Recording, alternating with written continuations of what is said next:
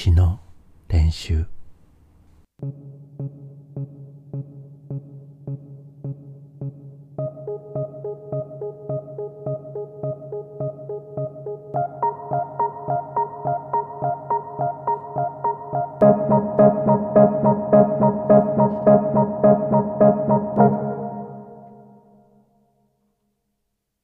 あの昨日までは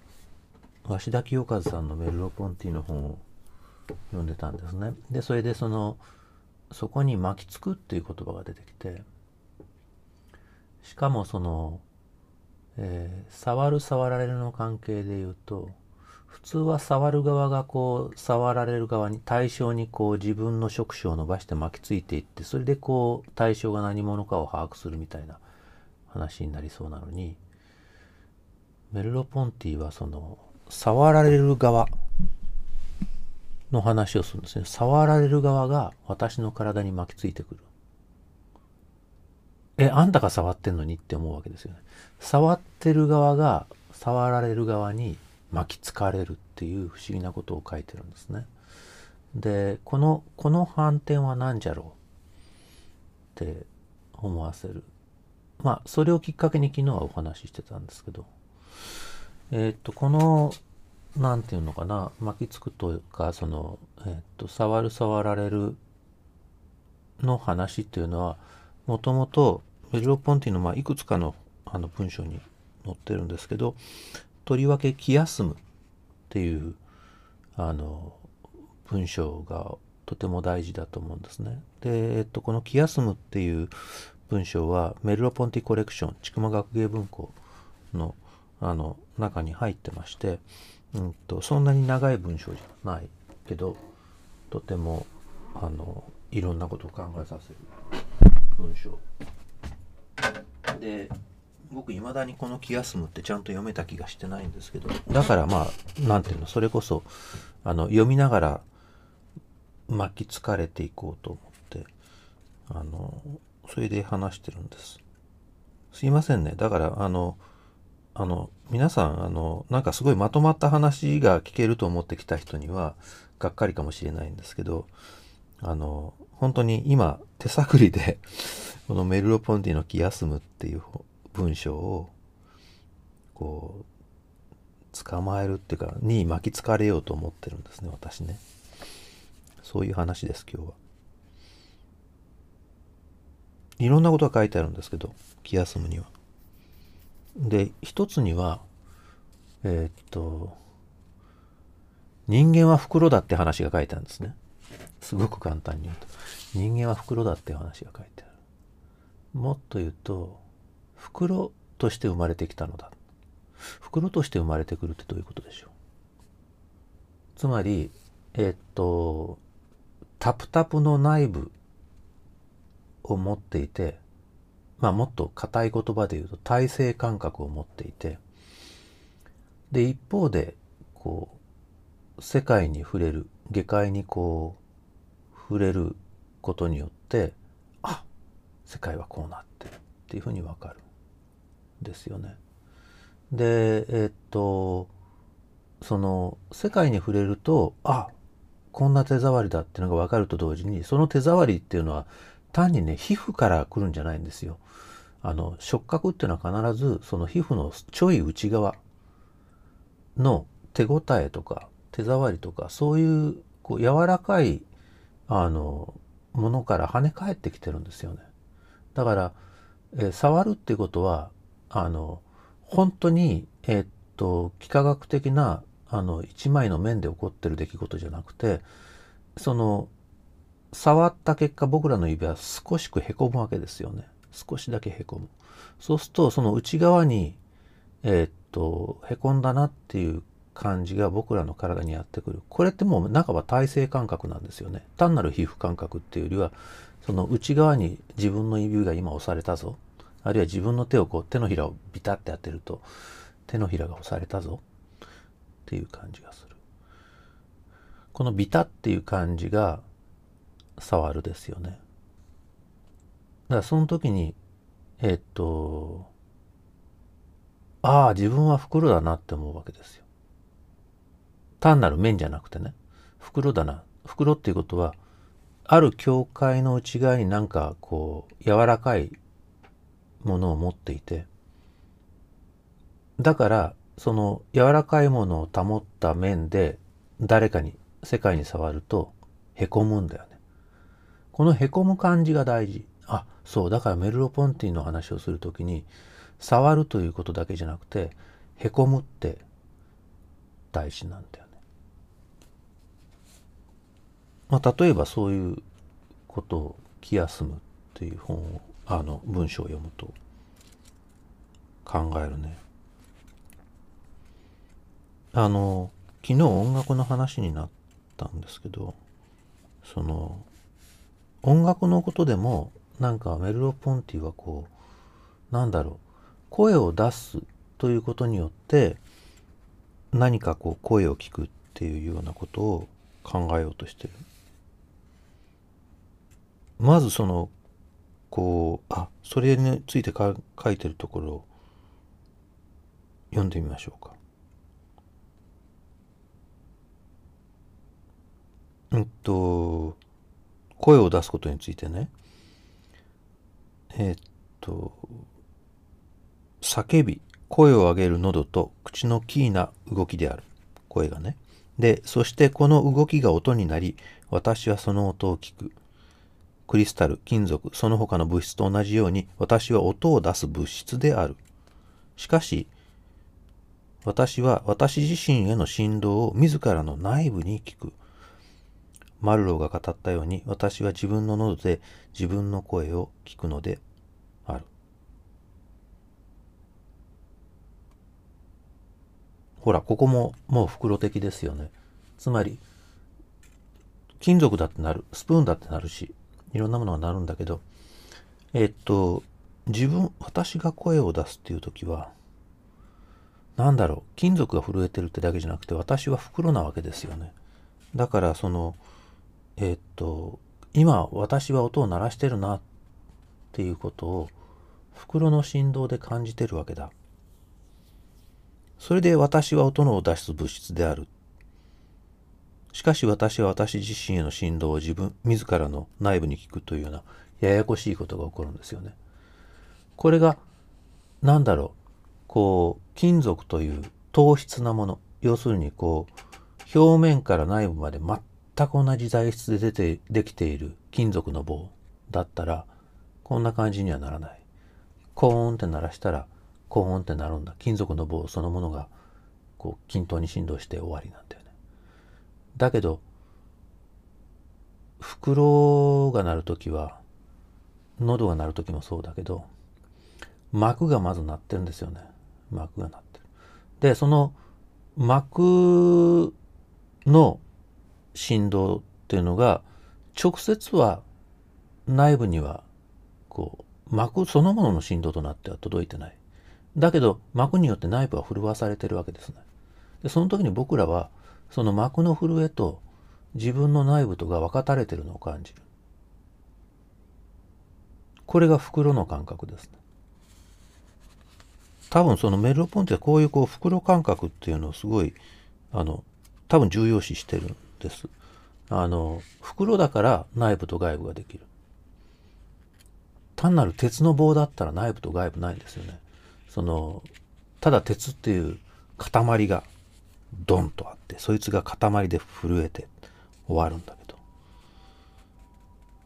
そういうことを、こう、いろんなやり方で言おうとしてるんですよね。で、そのいろんなやり方で言おうとしている、えー、話の一番最後、気休むの一番最後になぜかプルーストが出てくるんですね。あの、プルーストのその第一部かな？スワン家の方への中にこうあのスワンっていう男のあの恋物語が出てくるんですけどそこの話が出てくるんです。えっと音楽の話なんですよね。その、は、今ピーポーピーポーって聞こえるかな。近くでなんかすごい救急車が走ってる。その、そのメルロ・ポンティはこのプルーストのあの失われた時を求めてに続婚なんですけど特にこの小さな節回しというところに続婚なんですよね。あのそこなんだろうあのそこのこう描写を読んでこうなんかこう感じたんでしょうね。私このプルーストを読んでメルロ・ポンティがすげえグーッと来ちゃったっていうのはすごいよくわかるんだけどただこの小さな節回しのところの描写がちょっとわかんないんだよなまだ。なので今日は小さな節回しちょっと置いといていきなりここからブルーストに飛ぶのだ。皆さんあの失われた時を求めては読んだことなくても失われた時を求めてといえば紅茶とマドレーヌって思うでしょ？でそれは間違ってないんだけど私だってその程度の解釈なんですけどやっぱ紅茶とマドレーヌの話ってやっぱりちょっと俗にこうあのルフしすぎてて要は味覚っていうのは記憶を復活するもんだぐらいのこうすごいざっくりしたあの考え方であの捉えられてる節があって私はそれはさすがにちょっと雑すぎると思ってるんですね。雑すぎると思ってる。あのプルーストの「失われた時を求めて」って最初の100ページ読むだけですんげえ楽しいですよ。僕も僕もその程度しか読んでないです。えっと、例えばねこんな話が出てくるの。えっと私は自分の頬を枕の美しい頬に優しく寄せるのだった。幼年時代の頬のようにふっくらとした新鮮な枕の頬に。って言ってこう布団の中でいろいろ考え事をするんだよね。この私は自分の頬を枕の美しい頬に優しく寄せるのだったってめっちゃメルロポンティじゃないですか。つまりなんだろう枕にかほっぺたを押し付けた時に逆にその枕がほっぺたに思えてくるんだよね。でしかもそれが幼年時代のほっぺたのように思えてくるんだよね。触ってるのに触られてる。しかもその触られてるっていうのが単にこう触ろうと思ったら触られてる終わりじゃなくて思いがけないこうなんだろう質感を持ってこっちに訴えてくるわけだよね。ただなんか私はこの相手を確かめようと思って触ったのに逆になんか相手の存在感の方がこうバンとこっちを触り返してくる。それでフルストは枕の美しい方法に優しく寄せるのだったっていうわけだよね。つまりその自分は枕にこうほっぺたを押し付けたのに枕の頬に触られてるんだよね。例えばさそんなことが書いてある。あるいはその紅茶のとマドレーヌの話もね、えっと、ちゃんと、ちゃんと読むと楽しいよ。うんと、お母さんが持ってくのね。母はプチッとマドレーヌと呼ばれるずんぐりとしたお菓子。まるでホタテ貝の筋の入った貝殻で型を取ったように見えるお菓子を一つ持ってこさせた。これ僕たちも知ってるマドレーヌですよね。で少し経って陰気に過ごしたその一日と明日もまた物悲しい一日物悲しい一日であろうという予想とに気をめいらせながら私は何気なくお茶に浸して柔らかくなった一切れのマドレーヌごと一さじの紅茶をすくって口に持っていった。ところがお菓子のかけらの混じったその一口のお茶が口の裏に触れた途端に私は自分の内部で異常なことが進行しつつあるのに気づいてビクッとした。素晴らしい快感孤立した原因不明の快感が私のうちに入り込んでいたのだ。まあかくしてこの主人公はこう小さい時の記憶をわーって蘇らせるんですけどここで大事なのは紅茶とマドレーヌって言ったけどもうちょっとちゃんと読むとお茶に浸して柔らかくなった一切れのマドレーヌごと一さじの紅茶をすくって口に持っていったんだ。一さじの上に紅茶の液体と柔らかくなったマドレーヌが乗ってたんだそれをそのお菓子のかけらの混じったその一口のお茶が口の裏に増えた途端にハッとしたんですよねだからそこにはこう液体とかけらもうでもかけらもかなりほとびらかされたほどけたあのマドレーヌの定型をもはやこう失いつつある柔らかい何かがこう当たったんだよね。でしかもそれはこう紅茶にちょっと糖分が溶けてるから紅茶が甘くなってるんだよね。そういう食感がわっときたんだよね。だから実はこれは味覚であると同時に触覚なんですよ。舌に触そういうこう不思議なただの液体じゃないこうかけらかけらがかけら未満になりつつあるものが触ったんだよね。それがすごい大事なことなんです。でそれが大その食感が大事だっていうことはさそれから数ページ先にも似たようなことが書いてあるのね。えっとそのちょうど日本人の玩具で日本の玩具にあった水を満たした瀬戸物の茶碗に小さな紙切れを浸すとそれまで区別のつかなかったその紙がちょっと水につけられただけでたちまち伸び広がりねじれ色がつきそれぞれ形が異なってはっきり花や家や人間だとわかるようになっていくものがあるがそれと同じに今や家の庭にあるすべての花スワン氏の庭園の花ビボンヌの川の睡蓮善良な人村人たちとそのささやかな住まい教会全コンプレートその周辺これら全てががっしりと形をなし町も庭も私の一杯のお茶から飛び出してきたのだ。って書いてある。ほらだからこれは単に何だろ